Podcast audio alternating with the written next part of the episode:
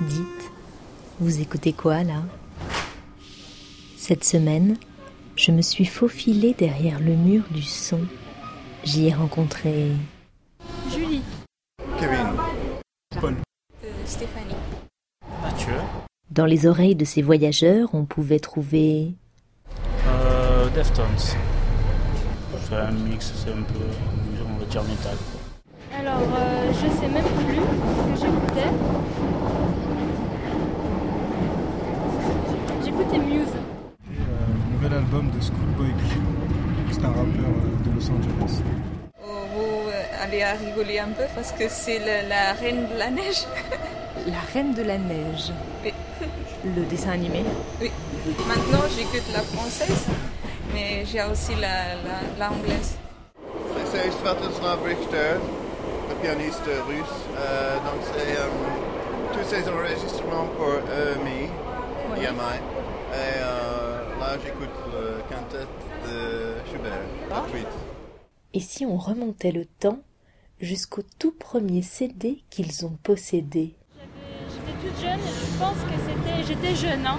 Je crois que c'était Britney Spears ou un truc comme ça. Je devais avoir euh, 11 ans, c'était R. Kelly, le premier album que j'avais. Ça rappelle des j'ai un truc souvenirs. exact. euh, Non, c'était vraiment- c'était le premier, je me rappelle. J'étais avec ma mère, elle me l'a acheté. Je l'avais demandé, elle me l'a acheté. Vous aviez été sage alors. Oui. casque ou écouteurs, accessoires indispensables à leur monde intérieur. Je pense que c'est bon écouter la musique, mais aussi c'est bon euh, des autres fois écouter les personnes qui sont dans l'extérieur. aussi. Par exemple, maintenant, quand je suis seule, j'écoute la musique.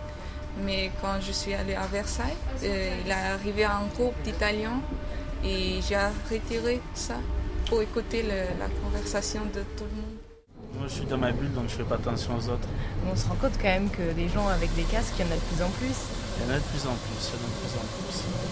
Après, du moment que tout le monde est heureux, hein, c'est le plus important. Même chacun dans sa bulle. Exactement.